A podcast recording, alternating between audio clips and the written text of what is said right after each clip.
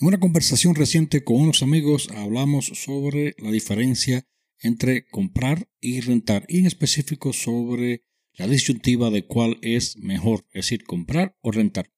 Sin dudas alguna existe bastante información en Internet y en algunos libros donde ciertamente puedes encontrar opiniones variadas y con diferentes puntos de vista. En el día de hoy les hablaré sobre eh, este tema para lo cual trataré de ser lo más simple posible y basado, por supuesto, en mis propios estudios. Muy buenas, soy Luis Mora y con esto les estoy dando la bienvenida a mi podcast Atrapando Espacio. Bienvenidos a un nuevo podcast. Las experiencias e ideas de todos en un solo lugar. Para todos, de todos. Atrapando Espacios donde hablaremos de temas de interés para la comunidad, donde compartiremos informaciones, no de libros, pero de experiencias personales, de muy cerca, la tuya, la mía, la de todos, para ayudarnos mutuamente y crecer juntos, enfocados en mejorar algún aspecto de nuestras vidas. Ya comenzamos. Esto es Atrapando Espacios. Atrapando Espacios. Bienvenidos. Bueno, en primer lugar quiero decirles que yo poseo una casa, o sea, yo compré una casa y actualmente me encuentro pagando hipoteca. Así que los, lo más seguro es que puedas ver alguna contradicción sobre lo que diré en el día de hoy y lo que ya yo he hecho, pero nada, todo tiene su explicación. Entonces, la pregunta de hoy sería, ¿qué es mejor, comprar o rentar una casa? Pues bien, personalmente considero que esta pregunta no tiene respuesta correcta o incorrecta, o sea, ninguna de las dos formas de vivir es mejor que otra, y la decisión sobre una opción u otra solo dependerá de la situación económica que tengas, los planes a largo plazo y lo más importante, tus perspectivas futuras en cuanto al capital personal, disculpen, al capital personal y a tu patrimonio, nada más. Si busca en la internet o en libro, que hay bastante, encontrarás que cuando se habla de este tema, siempre hacen una comparación entre ambos, eh, ambas formas y básicamente tratan de describir ventajas y desventajas de cada una de ellas. Y bueno, aquí les traigo mis comentarios sobre algunos de esos puntos utilizados por la literatura y mayoritariamente por los analistas. Por ejemplo, es frecuente escuchar que una ventaja de la compra de una casa es que es usted está haciendo una inversión, ¿verdad? Pues bueno, conceptualmente inversión es un término económico que se hace eh, en referencia a la colocación de capital a una operación, proyecto o iniciativa empresarial, disculpen, con el fin de recuperarlos con intereses en caso de que el mismo genere ganancia. Ahora, cuando usted hace el análisis de flujo de caja correctamente, usted se dará cuenta que con la adquisición de una casa, no en todos los casos existen muchas oportunidades de obtener ganancia, y solo en aquellos casos donde realmente exista una apreciación capital grande es donde podrás tener alguna oportunidad. Pero por ejemplo, las personas que compraron casas o compraron casa a un muy bajo precio y la pueden vender a un precio alto y que aún después de deducir los impuestos de la propiedad, los costos de mantenimiento de la propiedad, los intereses de la, de la hipoteca van a tener alguna ganancia. Y el segundo aspecto es cuando se compra una propiedad en un periodo donde la economía del país está en recesión, lo cual por supuesto garantiza que eh, va a adquirir o que se adquirió una casa por un precio muy por debajo del valor de la misma. Cuando hablo de flujo de caja, desafortunadamente no todos están familiarizados con este término, pues no es algo que realmente utilizamos en la vida cotidiana, pero esto es una herramienta utilizada mucho por los financieros, los ingenieros e incluso, incluso los bancos para evaluar la factibilidad de un proyecto. Y para el caso de la compra de una casa, que no es más que un proyecto, el flujo de caja tiene que considerar todos los gastos durante el periodo que usted pretende ser dueño de la propiedad y tenerlos en cuenta a la hora de contabilizar realmente las ganancias después de la venta. Y bueno, el punto aquí es que este concepto de comprar una casa, porque es una inversión, realmente no puede asegurarse que sea una inversión y no debe ser o no debe generalizarse el uso de este concepto. Ahora, una cosa que sí es claro es que una casa o una propiedad es una inversión cuando usted la adquiere como un negocio de renta, por ejemplo. Y bueno, para los bancos es obvio que esto es una inversión. Así que no compre casa simplemente porque se considera una inversión, no sin antes, por supuesto, hacer tu tarea, pero que tampoco esto constituya un punto que pueda eh, pararlo usted de comprar las casas o la casa de su ensueño.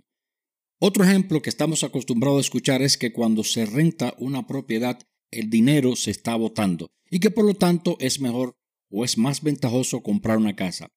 Y bueno, realmente no es tan así.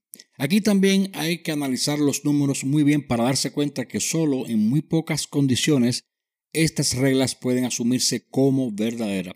A la hora de hacer sus cálculos también tienen que tener en cuenta que cuando se adquiere una propiedad hay gastos que por decirlo de alguna forma se votan también. Estos son los llamados gastos irrecuperables, o sea, son los gastos que realmente no dan o no ayudan al pago de la propiedad. Y entre estos gastos tenemos los impuestos sobre la propiedad, el interés de la hipoteca, los gastos de mantenimiento y renovación de su propiedad, el seguro de la vivienda, etcétera, los cuales al pasar un tiempo esto totalizan un gran monto y por lo tanto tienes que incorporarlo en el análisis de flujo de caja para realmente hacer una comparación válida. Los gastos de una renta es más fácil de identificar porque se limitan solamente al pago mensual de la renta. Los de una casa, usted está comprando su propiedad, es un poco más difícil y por supuesto un poco más, más dificultoso para la contabilización. Ahora, de forma sencilla, por ejemplo, usted compra una casa de 400 mil dólares en este momento con unos intereses de 2.44% de la hipoteca, que es lo que está en el mercado en estos momentos. A los 25 años, usted habría pagado 127 mil dólares por concepto de interés del banco y asumiendo un impuesto de propiedad de, digamos, 3 mil dólares anuales, estos sumarían unos 75 mil dólares en 25 años. De forma que a los 25 años que usted pretenda tener o por el tiempo que usted pretende tener su casa, esto sería un total de 202 mil dólares que salió o va a salir de su bolsillo y que no va a aportar nada al pago de la casa o como se llame al principal. Estás escuchando Atrapando Espacios. No olvides seguirnos en redes sociales. Encuéntranos como Atrapando Espacios en Facebook. Visita también el sitio web del podcast www.atrapandoespacios.com. Un tema diferente en cada episodio. Todo lo que necesitas saber. Solo aquí. Será un placer saber de ti. Seguro han oído también que cuando usted renta una casa, usted está haciendo rico al arrendador, es decir, al propietario de la casa que usted renta, ¿verdad? Y esto está bien, pero entonces cuando usted adquiere una casa, compra una casa, usted se ha preguntado a quién está haciendo rico entonces. Claro, está haciendo rico al banco y eso está bien porque alguien tiene que cobrar, ya sea el banco o el arrendador. Cualquier servicio que usted reciba o utilice debe ser pagado y así es como se debe ver este aspecto de comprar o rentar.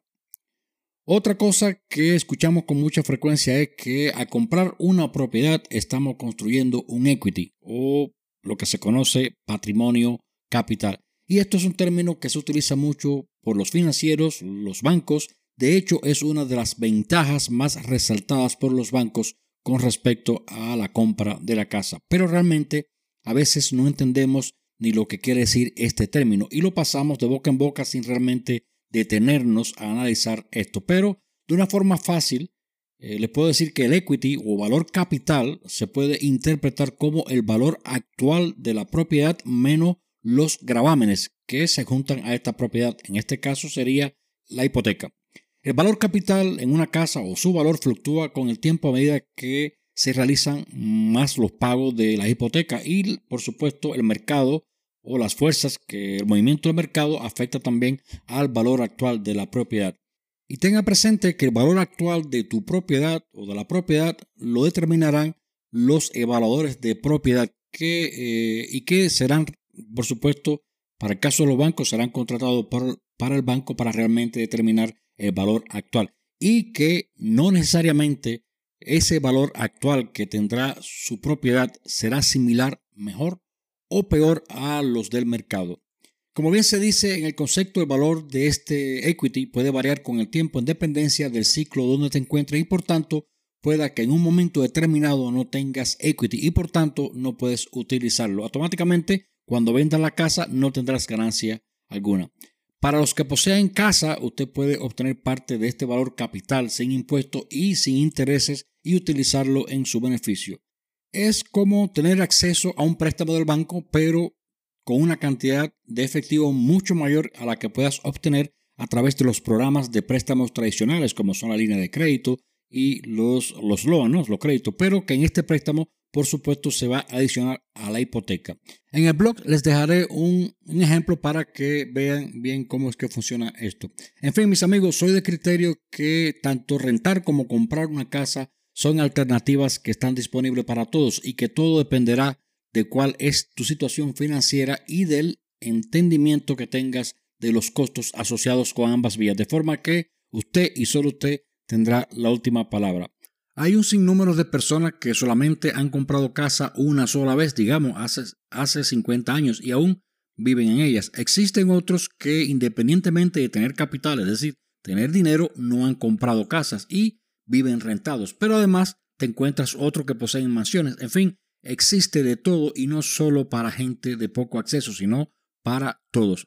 Miren, en estos momentos un compañero y yo eh, tenemos dos propiedades de renta. En una de ellas está viviendo una familia que lleva más de 11 años rentados y la perspectiva es que ellos piensan estar en, este, en esta propiedad por un largo periodo de tiempo. Al término de este tiempo, no sé, a lo mejor 10, 15 años, ellos se mudarán a otra casa, nueva preferiblemente, y así vivirán.